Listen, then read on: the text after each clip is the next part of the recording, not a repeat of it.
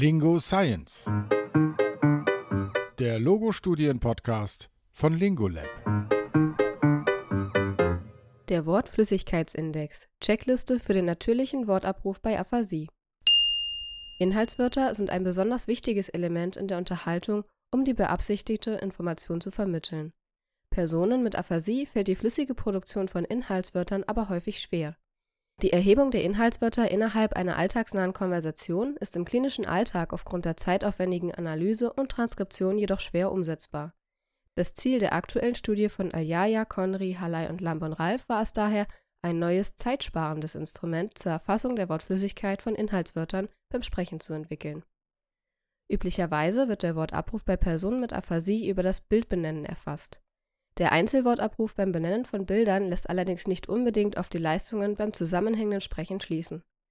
So konnten vorangegangene Untersuchungen keinen Zusammenhang zwischen dem Wortabruf beim Bildbenennen und dem Beschreiben eines Bildes oder der Spontansprache finden. Neben dem Bildbenennen wird auch das Format des Bildbeschreibens häufig zur Diagnostik des Wortabrufs verwendet. Meist soll dabei die betroffene Person eine statische Szene kurz beschreiben eine natürlichere Erfassung des zusammenhängenden Sprechens ist allerdings das Erzählen von Bildergeschichten. Diese sind nicht nur länger, sondern beinhalten auch mehr Handlungen und beteiligte Personen. Dadurch können sie verglichen mit der typischen Bildbeschreibungsaufgabe eine größere Menge und Vielfalt an Inhaltswörtern hervorrufen.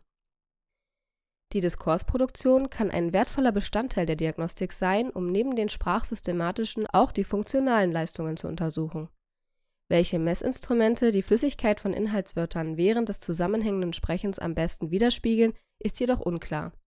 Außerdem ist die Erfassung von Sprachproben im Diskurs zeitaufwendig und im klinischen Alltag schwer umzusetzen, da die Analyse meist erst nach der eigentlichen Erhebung der Sprachprobe stattfindet. Je nach Aphasie-Schweregrad und Menge des Gesagten kann die Transkription und Analyse bis zu einer Stunde dauern. Damit ist es auch nicht verwunderlich, dass nur sehr wenige Sprachtherapierende die Diskursanalyse nutzen um die aufwendige Transkription zu umgehen, wurde unter anderem von Dalton und Team eine lexikonbasierte Analyse von Diskursproben entwickelt. Ziel des Vorgehens ist es, eine Checkliste von lexikalischen Items in einer bestimmten Diskursaufgabe zu erstellen. Damit kann untersucht werden, ob ein Sprecher oder eine Sprecherin diese Wörter in seinem aktiven Wortschatz hat. Für jedes verwendete Item wird also ein Punkt vergeben, egal wie oft das Wort produziert wurde in der aktuellen Studie wurde das Vorgehen der Erstellung eines Ziellexikons leicht verändert. Es sollte eine Schätzung der Anzahl an Inhaltswörtern möglich gemacht werden. Daher wurde in dieser Studie ein anderes Punktesystem entwickelt, das jedes Mal zählt, wenn ein Inhaltswort während des Diskurses produziert wird. Dadurch wird auch nicht mehr nur das Abrufen einzelner Wörter bewertet, sondern vielmehr die Flüssigkeit der Inhaltswörter beurteilt. Zudem wurde nicht, wie in früheren Studien, ein willkürlicher Cut-off-Wert der 25 wichtigsten Wörter festgelegt. Stattdessen wurde die Zielcheckliste anhand der Diskursantworten einer Gruppe von Kontrollpersonen entwickelt. Anschließend wurden jene Wörter in die Liste aufgenommen, die von der Mehrheit der Gesunden produziert wurde. Im Rahmen der Studie von Aljaya und Team sollte nun die Sensitivität dieser Checkliste untersucht werden, indem die Leistung des Checklistenindex mit der Leistung aus konventionellen Transkriptionsanalysen verglichen wurde. Dabei wurden drei Ziele verfolgt als erstes wurde die Beziehung zwischen dem Wortabruf beim Benennen und dem Wortabruf aus Diskursproben erfasst. Die Diskursproben bestanden aus zwei Aufgaben, eine Bildbeschreibungs- und eine Erzählaufgabe. Als zweites wurde die Beziehung zwischen der Wortflüssigkeit der Inhaltswörter in beiden Diskursaufgaben untersucht. Hierbei wurde ebenso der Zusammenhang zwischen den beiden Diskursaufgaben und weiteren sprachlichen und kognitiven Tests hervorgehoben Dadurch sollte überprüft werden, ob das Abrufen von Wörtern durch andere sprachliche oder kognitive Tests vorhergesagt werden kann. Das dritte und wichtigste Ziel war die Evaluierung des neu entwickelten Index. Für die Erhebung der Validität wurden die Messungen des Index mit den Messungen der Wortflüssigkeit verglichen, die durch Transkription und quantitative Analyse von Diskursproben gewonnen wurden. Insgesamt 46 Personen mit Aphasie nahmen an der Studie teil Dabei gab es keine Ausschlusskriterien hinsichtlich Aphasie-Schweregrad oder Klassifikation. So konnte der neue Index an einem breiten Spektrum von Personen mit Aphasie untersucht werden. Die Kontrollgruppe bildeten 20 gesunde Personen, die nach Alter und Bildung gematcht wurden. Zwei Diskursaufgaben und drei Benennaufgaben wurden von der Arbeitsgruppe um Ayaya erhoben. Die erste Diskursprobe wurde mit dem Cookie-Pfeff-Test von Goodglass und Kaplan, also einer Bildbeschreibungsaufgabe aus der Bostoner Diagnostik, erhoben Die zweite Aufgabe war das Dinner Party Script von Fletcher und Bird, das aus acht schwarz-weißen Bildern besteht. Jede Sprachprobe wurde transkribiert und hinsichtlich des Wortabrufs ausgewertet.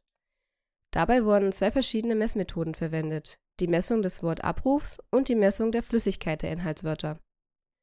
Zur Messung der Wortflüssigkeit der Inhaltswörter wurden korrekte Informationseinheiten gezählt. Darunter versteht das Team um Aljaya alle verständlichen und semantisch passenden Wörter, einschließlich der Wörter in unvollständigen Äußerungen oder in grammatikalisch inkorrekter Form. Davon ausgeschlossen wurden unmittelbare Wiederholungen oder Perseverationen des gleichen Wortes oder der gleichen Äußerung. Es geht hier also um die Anzahl aller gültigen produzierten Inhaltswörter. Die zweite Messmethode umfasste die Zählung des Wortabrufs bezogen auf die Anzahl an unterschiedlichen Wörtern, die produziert wurden. Über die Diskursanalysen hinaus wurde der Einzelwortabruf von Nomen und Verben mit drei Bildbenenntests überprüft. Ebenso wurden weitere sprachliche und kognitive Tests durchgeführt, zum Beispiel zum Sprachverständnis, Gedächtnis und zu exekutiven Funktionen. Als erstes wurde die Relation zwischen dem Bildbenennen und dem Wortabruf während des Diskurses berichtet. Das Team um Aljaya stellte fest, dass das Bildbenennen lediglich eine mäßige bis schwache Schätzung für den Wortabruf während des zusammenhängenden Sprechens ist. Die Studie zeigte auch, dass beide Messungen des Wortabrufs bzw. der Wortflüssigkeit, die aus einfachen Szenenbeschreibungen abgeleitet wurden, stark mit den Messungen aus den Bildergeschichten zusammenhängen. Insgesamt ergab die Studie, dass die Wortflüssigkeit in natürlichen Diskurssituationen hauptsächlich mit der Messung der einfachen Szenenbeschreibung, also dem Keks-Deep-Test, zusammenhängt und nicht mit anderen sprachlichen und kognitiven Tests. Auch einfache Bildbeschreibungen kommen also der Wortflüssigkeit im Diskurs nahe. Da jedoch die Analyse von einfachen Situationsdarstellungen genauso zeitaufwendig wie die Diskursanalyse ist, spricht aus Sicht der Autorinnen und Autoren weiterhin viel für den neu entwickelten Index. Aus den Transkripten der Keks-Bildbeschreibungen der gesunden Kontrollpersonen wurde eine Checkliste von Inhaltswörtern abgeleitet. Diese besteht aus 17 Wörtern und 5 Synonymen und bildet die Zielvorgabe. Aus der Bildergeschichte Dinner Party wurden 25 Wörter und 8 Synonyme als Zielcheckliste abgeleitet für die Zielwort-Checklisten aus beiden Diskursaufgaben konnten hohe Korrelationen zwischen der Inhaltswortflüssigkeit und der Genauigkeit auf dem Checklistenindex gefunden werden. Dies spricht für eine hohe ökologische Validität des neuen Index. Die Punktwerte der Zielchecklisten zwischen den Gruppen neurologisch gesunder und Personen mit Aphasie unterschieden sich signifikant. Der in dieser Studie beschriebene transkriptionslose Index bietet ein objektives Maß für die Gesamtmenge der produzierten Inhaltswörter beim zusammenhängenden Sprechen die Ergebnisse des neuen Index korrelierten sehr stark mit dem Ergebnis der formalen langwierigen Transkription und quantitativen Auswertung. Der Index bietet damit ein sehr genaues Maß für die Anzahl der Inhaltswörter, die von Personen mit oder ohne Aphasie während des Diskurses produziert werden. Außerdem ermöglicht der zeitsparende Ansatz den Einbezug der zusammenhängenden Sprache als Teil der klinischen Diagnostik. Da die Zielcheckliste stimulusabhängig ist, schlägt das Autorenteam vor, dass zukünftige Studien diesen Ansatz auch für andere Materialien ableiten und Wortlisten für weitere Situationsbilder und Bildgeschichten validieren können. Auf den Punkt gebracht von Sarah Blöchinger, Studierende der Ludwig-Maximilians-Universität in München. Mit dem Wortflüssigkeitsindex lässt sich also sagen, ob eine Person mit Aphasie auffällig ist in der Produktion von Inhaltswörtern in der Spontansprache. Dazu eignet sich eine Szenenbeschreibung und eine Bildergeschichte genauso gut wie eine freie Erzählung. Für den Index wurden die Äußerungen von Sprachgesunden für die zwei bekannten Stimulusmaterialien Keksdieb und Dinner Party als Vergleichsgröße erhoben. Wir haben die beiden Listen aus dem Anhang frei übersetzt. Sie findet sich im Zusatzmaterial der Folge. Dabei ist es aber wichtig zu beachten, dass diese Liste nur dem Verständnis und der Nachvollziehbarkeit dient.